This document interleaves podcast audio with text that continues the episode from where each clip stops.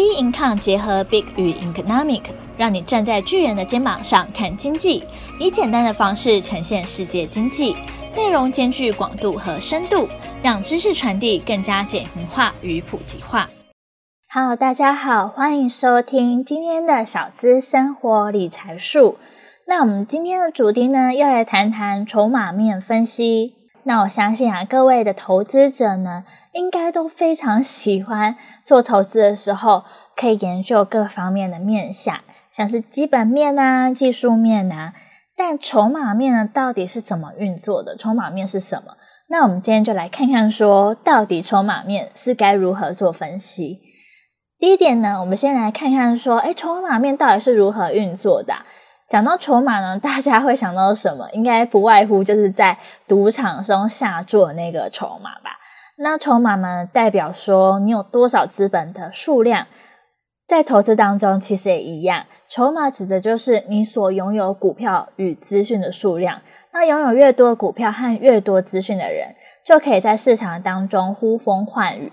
那么呢，谁到底是拥有很多筹码的人呢？这些人就是我们俗称为大户的人。筹码面的操作模式啊，基本上就是跟着市场上的大户走。当大户大量买入或卖出的时候，因为大量的交易形成一股往上拉或往下拉的力量，股票呢就会跟着上涨或下跌。不过呢，这时候大家就会有疑问了：那到底市场上的大户是谁呢？那在市场上啊，最主要。最庞大、最有影响力的大户呢，大概分为三种。第一种就是三大法人，有外资、投信、自营商。外资呢，就是国外的基金和金融机构；投信呢，就是国内的投信公司、基金公司。那基本上也就是以基本面进行操作。那和外资比较不一样的是，投信呢，以公司价值与股价间的变动作为判断的标准。那外资呢，比较偏向投入竞争力的产业或公司，自营商呢，则是券商用自己公司的钱买卖股票，而不代理他人买卖公司或是个人。那以技术面进行操作，关注股价的表现呢，来进行买卖。第二种大户呢，就是千张的大户。千张大户就是拥有超过一千张股票的人，那他们和一般大众一样，在市场上进行买卖。只是持有的股份更多，所以会影响到整个市场。那拥有超过一千张股票的人更多，就代表说越多人买进股票，那么股价上涨的几率呢也会越高。第三种大户呢，就是关键的内部人。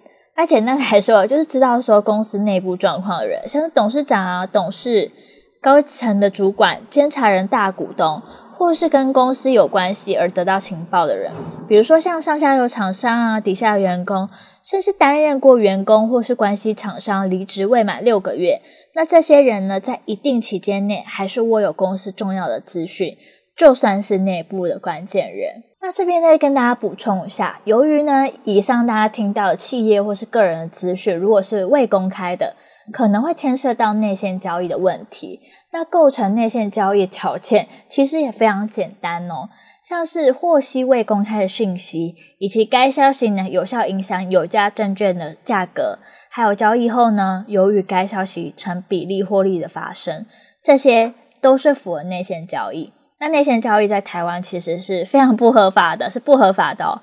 除了呢，自己不能透过内线消息交易之外，也不能透过亲友来交易。那如果触碰到，就会违反证券交易法第一百七十一条内线交易罪，可处三年以上十年以下的有期徒刑，并并科新台币一千万以上两亿元以下的罚金。哇，这罚的是非常重，因为内线交易呢是非常不 OK 的。那当这些企业或是人啊大量买进股票的时候，跟着他们买，就有机会可以分到一点点甜头。相反的，他们开始卖股票的时候，就要小心股价会下跌。那通常他们进行买卖时，会进行好几天，所以他们有动作时呢，就是市场呢也会受到很大的影响。那这边大家可能会问说，诶，为什么会有筹码面啊？其他国家到底有没有啊？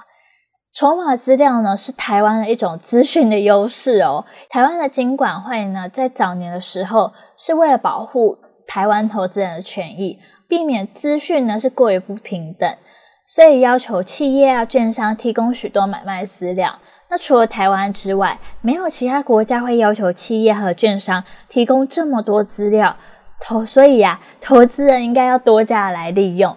那今天呢，就稍微简单的介绍一下筹码面整体的状况，大家有比较了解或者是比较明了，或者是有哪边还有疑惑不清楚的吗？欢迎到我们脸书专业以及 Instagram 跟我们做交流。那我们下期节目见喽，拜拜。